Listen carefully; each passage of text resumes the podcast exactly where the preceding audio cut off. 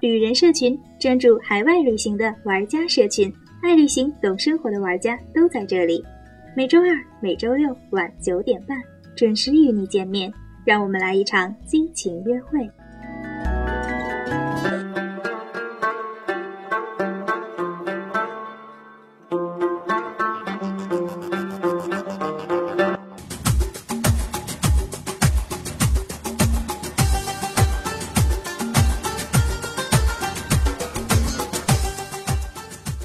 社群带你畅游新世界。大家好，我是安雅。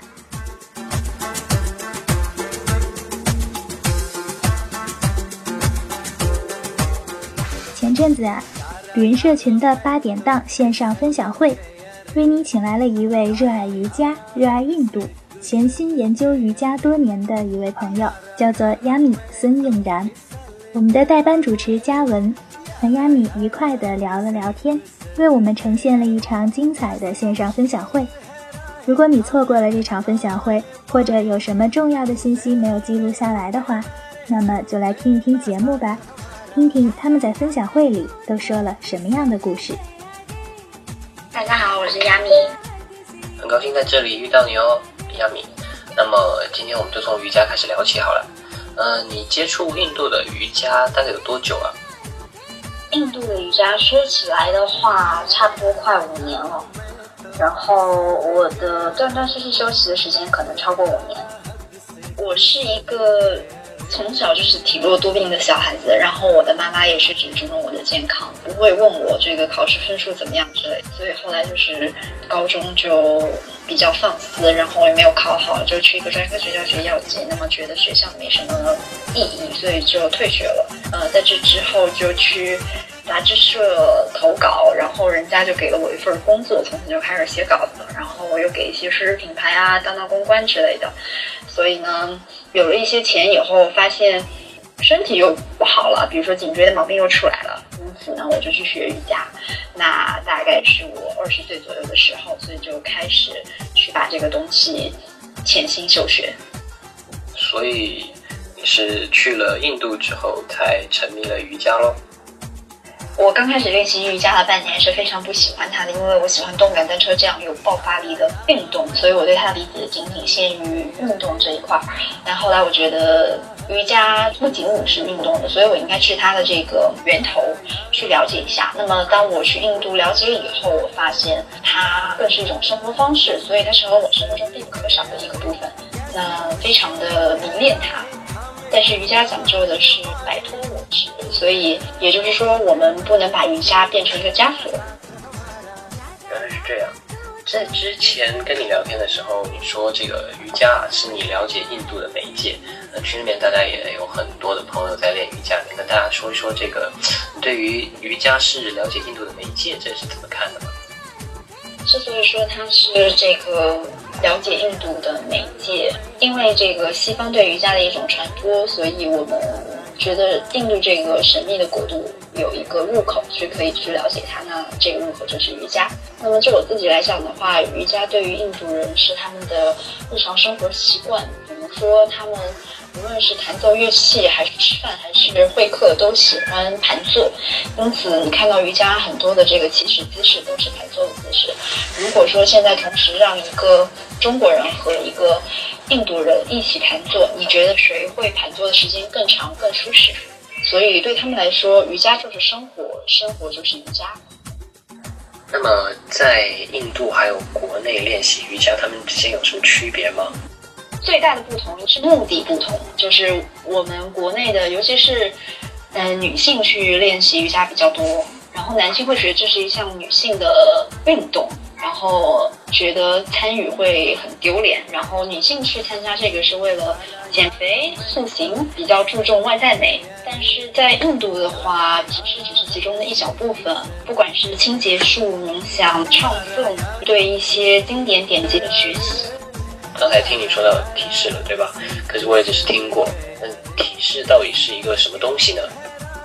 字面上的意思就是动作。动作的话，你们所在任何现在国内的瑜伽馆或者健身房里的瑜伽课上，你都可以看到他们在教的这些，就是我们传说中的体式，主要的是一些身体上的这个移动。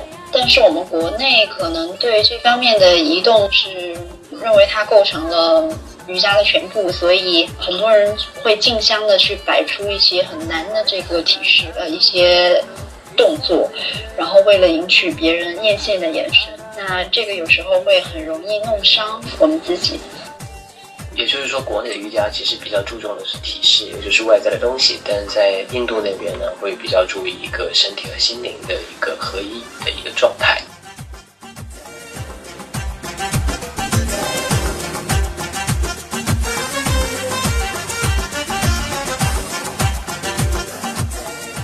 从瑜伽字面上的意思，呃，就可以理解出凡我合一。什么是凡？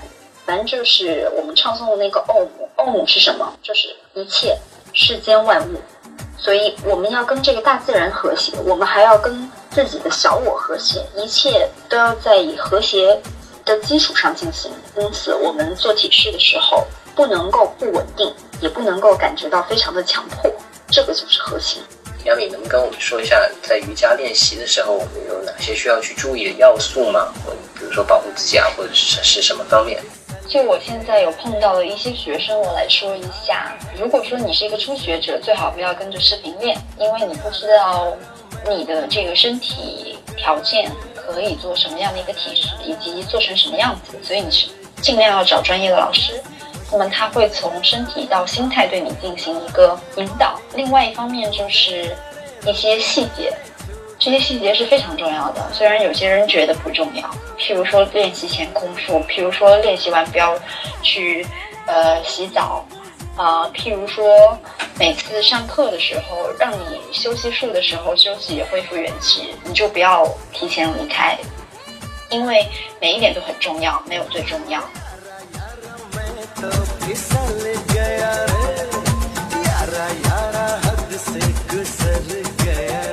我接下来要介绍的一个就是重点的瑜伽之都，就是瑞士凯什，因为它是全球有资质百分之六十以上的瑜伽教练都会来这边修行。它位于喜马拉雅山山脚，印度北部北部方的其中一个小城镇。啊、恒河把它分为两半，然后这里的恒河也是上游，所以水质还是不错的，进去洗澡还是可以的。那它为什么被称为这个瑜伽之都呢？瑜伽之都，既然是都的话，一定是跟瑜伽有关嘛。首先，你如果走在它街道上，你会看到有非常多的这个背着瑜伽垫来来回回的瑜伽修行者。第二，就是因为很多瑜伽大师和圣人都曾经居住于此。你想想，这个地方只有不到几万人，但是却有超过一百家的瑜伽学校。那瑜伽大师这块的话，有不在世的，但是很有名的，比如说 Shivananda，他曾经是一位医生，然后并在马来西亚工作很多年，余生呢都在瑞士开始度过的。另外呢，还有一部分是当年披头士有跟着他们的精神导师来到瑞士开始修行。还有一个就是在印度人他们的心中会觉得喜马拉雅山是印度教大圣适合居住和修炼的地方。几千年来，他们希望通过修炼来摆脱这个生死轮回，所以他们就聚集到瑞士凯什，去冥想世间哲理啊，反思对生活的态度啊等等。所以这里就形成了一种瑜伽文化。瑞士凯什这个地方的话，会有两个特点嘛，一个是恒河，一个是瑜伽，然后呃不是两个啦，然后还有一个喜马拉雅山脚。所以我们重点就说一下，呃，除了瑜伽以外，我们还可以干些什么？那么我们除了这个瑜伽以外，有时间的话会去做做漂流，然后在恒河上漂流是一个非常有意思的感觉。然后你也会看到这个整条街上到处都是轻易的能碰到一些这个小银冠啊，或者是小铜冠的这样苦行僧吧，或者说我们其实是乞讨者，但是他们过得非常的悠哉悠哉。到瑞士凯什来的人主要分为三种，一种是当地人，因为离新德里很近嘛，所以呃又是个旅游重镇，所以很多当地印度人会趁假期的时候过来，呃旅游休休息，所以你也会看到非常多的印度人。那还有一大批是西方人，这批人的话很具备嬉皮士的精神，所以他们可能就住在周边的 guest house，然后一住就是好几个月，然后偶尔去参加一两节的瑜伽课，然后剩下的时间可能就是闲逛溜达，然后在咖啡店里喝咖啡啊聊天。那么还有一类人的话是专程为了一些教师班，是为了拿到他的这个授课资质的认证，呃，受到国际上的一些认证，比如说二百小时的、三百小时的，甚至还有五百小时的。那我们就。比较明白，瑞士凯诗它是在印度的北部，在这个喜马拉雅山的脚下。呃，央米，你在这个瑞士凯诗做这个瑜伽游学的时候，一般都做些什么呢？每一天，呃，我对这个还是蛮好奇的。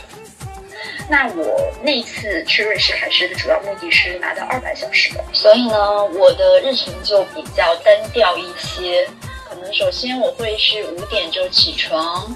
然后五点半到八点半做这个提示，还有一些冥想，然后聆听我老师的一些法文唱诵。做完以后到八点半，我可以开始吃早餐。半个小时以后结束早餐，然后再休息半个小时，就要去继续上课，去学习如何去唱诵这些梵文经典。完了以后去学习如《国家梵歌》这样的一些神话经典，了解其中的一些哲学意味。学到大概十一点半以后，我们就可以步行从从教室到这个食堂，然后开始吃中餐，有一个小时的时间。吃完中餐以后就是自由活动了。那么你可以选择去午睡，或者是你可以去周边的一些商店去买一些当地的纪念品、当地的特产，嗯，甚至只是坐在草坪上晒晒太阳。你有两个小时的自由活动时间，接下来就会到下午的课程。那么就是三点开始，这个时间是答疑的时间。那么老师会提出很多问题让你回答，如果你回答不上来，可能，嗯，他会告诉你，嗯，这个问题的答案是什么。这之后我们又会继续下午的计时练习，要完结的时间大约是在五点半左右。那么天色渐暗了，呃，恒河边上开始聚集很多人，尤其是学校的门口，因为学校的门口会举行夜晚的唱诵营。刚才亚米说到这个唱诵，是在恒河边，我记得有一个叫做“刚刚 Arti” 的这个夜晚唱诵仪式吗？这可以跟我们介绍一下吗？这个唱诵就像印度几乎所有的仪式一样有来历，没错，古代恒河。嗯，也有泛滥成灾的时候，所以水患很严重。那么当时的国王就想，那就请神帮助吧，请我们的湿婆帮助。嗯，那湿婆就来到喜马拉雅山脚下，把自己头发散开，然后让这个呃汹涌的恒河在自己的头发上缓缓的流转，再流向人间，这样我们两岸的土地就可以得到温和的灌溉，人民也安居乐业了。所以它就成为了圣河。这条圣河是由雪山天国下凡的女神主管。我们，为了感激女神这么操劳，所以人们就举办这样的一个掌灯唱诵的仪式，表示对她的一个崇拜。只要不是在雨季的话，瑞士凯诗天天傍晚都会举行这个庄严又美丽的掌灯仪式，就是在我的学校门前。亚敏，我们应该怎么去瑞士凯诗呢？像我们这样就不是很熟悉的，去玩大概多少天？推荐一下吗？首先去瑞士凯诗，大家已经办好印度签证的话，呃，那么直接就是买好飞德里的机票，呃，到达德里以后，我们在 Redbus 这样的一些网站上就可以买到当地的这个巴士的，选择 Tourist Bus，然后从这个。呃，德里就是直奔瑞士凯诗是有这样的车，啊，还有一种就是你从瑞士呃德里，然后去到他们那个新德里火车站，然后在他的外国人购票中心买一张去 Harvard World 的火车票，然后到 Harvard World 以后，你再买这个从 Harvard World 去瑞士凯诗的巴士。那在瑞士凯诗待多少天会比较合适呢？因为我们不太可能就是一去去个三个月、半年这样。个人觉得可以待七天以上，就是说，呃，如果你有一个十天的假期的话，那么你可能在那边呃居住两天，然后感受一下那个学校的课程，然后报一个短期的这个学习班，比如说七天的，那么你就可以对它有一个比较全面的了解。当然，每个学校的这个课程设置是非常不一样的，针对的人也不一样，然后他老师的风格也不一样，所以这个是根据个人喜好的。你要自己先去尝试，在去之前也要上网去多搜集一些资料。最重要的是，你要弄清楚你过去的目的，你是要成为一个职业的瑜伽老师吗？还是说你是一个瑜伽发烧友等等？那么你对瑜伽的这个投入，可能都会或多或少的不一样。那也就是说，如果我们要去瑞士凯诗的话，大概要提前一个星期去办这个印度的签证。呃，现在开放了电子签证，就不会那么麻烦了，对吧？那么想要长期待在印度的朋友，这个就没什么用了，因为电子签只有一个月。那亚米除了这个瑞士凯诗，在印度还有别的咱们可以去做这个瑜伽游学的目的地吗？首先，一般想要去瑜伽游学的这些人，可能都是在国内有一定基础的。那么，我就针对这样的一个情况先说。那么，你可以根据你的流派去进修。譬如说，如果你是艾扬格流派，你就去普纳；如果你是阿斯汤加流派的话，那你就去麦索尔。那么，这这些都是这些流派的起源地。所以，追根溯源的话，就是要去这些地方。当然，如果说你只是一个初学者的话，那么去哪里都可以，重点是找到对的老师和有一颗恒心。要说起差别，就得说起他们的这个历史。举个例子好了，艾扬格和阿斯汤加都是从这个哈他里面衍生出来的。那么这两个流派的鼻祖都是同一个师傅，叫 Krishnamacharya。这个人是现代瑜伽之父。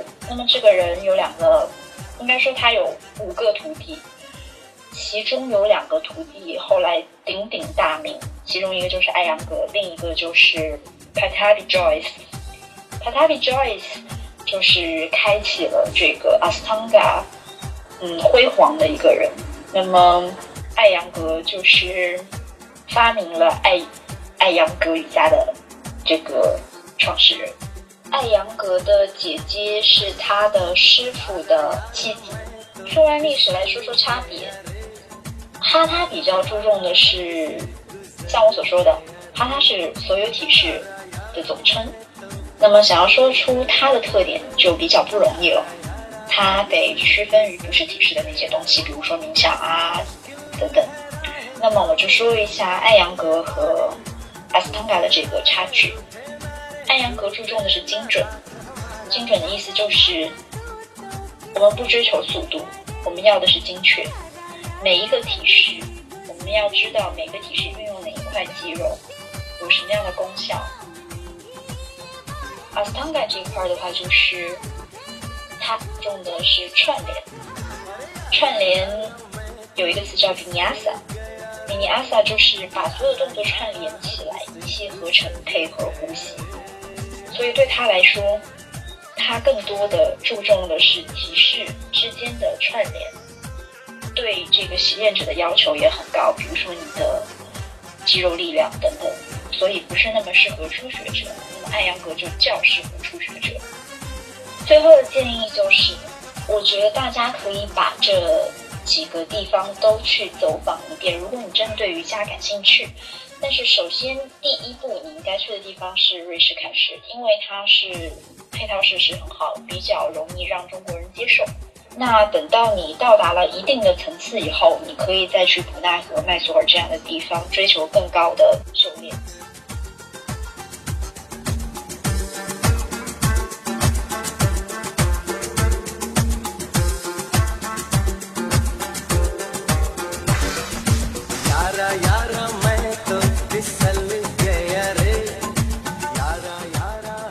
说印度实际上它很穷，普通人生活很艰难，而且这个当地的治安也是确实不太好。那么你在印度，你你自己是怎么感受的？嗯，没有去过印度的人的话，我觉得可以看看书，譬如说像妹尾合同的那一本《窥视印度》，他在里面说过一句很有用的话，对于印度就是印度并不穷，它只是穷人多。我觉得像治安问题呢，在每个国家都存在，那么印度也没有差别。穷是肯定穷，但是富人也不少。两极分化跟国内是没有什么差别的。这边很多人在乞讨，那边的人开着跑车啊。我们经常听到那些印度富人干的奢靡令人啧啧称奇的故事，都是真实存在的。如果你不是在大都市里，比如说像在瑞士凯诗的话，其实还是比较安全的。毕竟那个城镇的闲人等还没有那么多。但如果你到像德里这样的城市的话，我觉得大晚上尽量不要独自出门了，除非有一群朋友可以跟着你，而且你也不要走到小巷偏僻的地方。那么这样的话，基本上就没有什么大问题。反正我是自己有乘过公交，然后是白天乘公交，在德里，然后自己有在瑞士凯诗晚上十点以后出门，一个人。但是这个都是只发生过一次的事情，所以我不会去告诉大家第二次不会有危险，尽量不要去做这样的事情。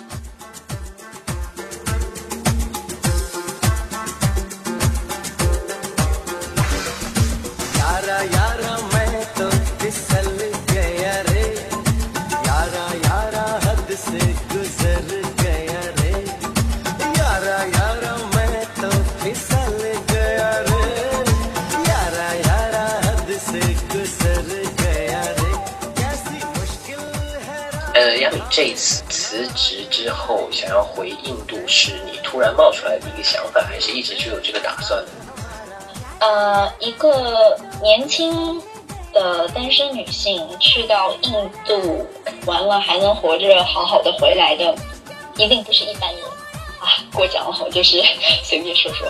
也就是说，我是一个比较有危机意识的人，所以这个决定不是一个冲动的想法。在我至少五年规划吧，是有里面的其中的一部分，所以我回来是为了团购去印度继续休息的学费。我个人是印度作为第二故乡，所以说只要在经济条件允许的状态下。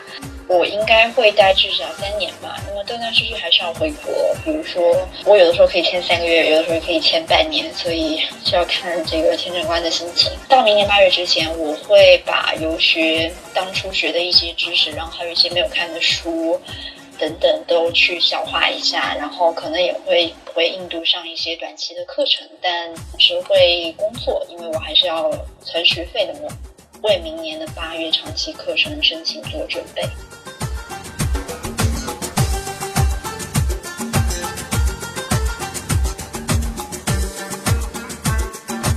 十分感谢亚米光临旅人社群，也十分感谢嘉文的精彩主持。本期旅人社群八点到线上分享会的实录就播放到这里了，感谢大家的收听。有任何问题都可以留言给我们，我们下期见，拜拜。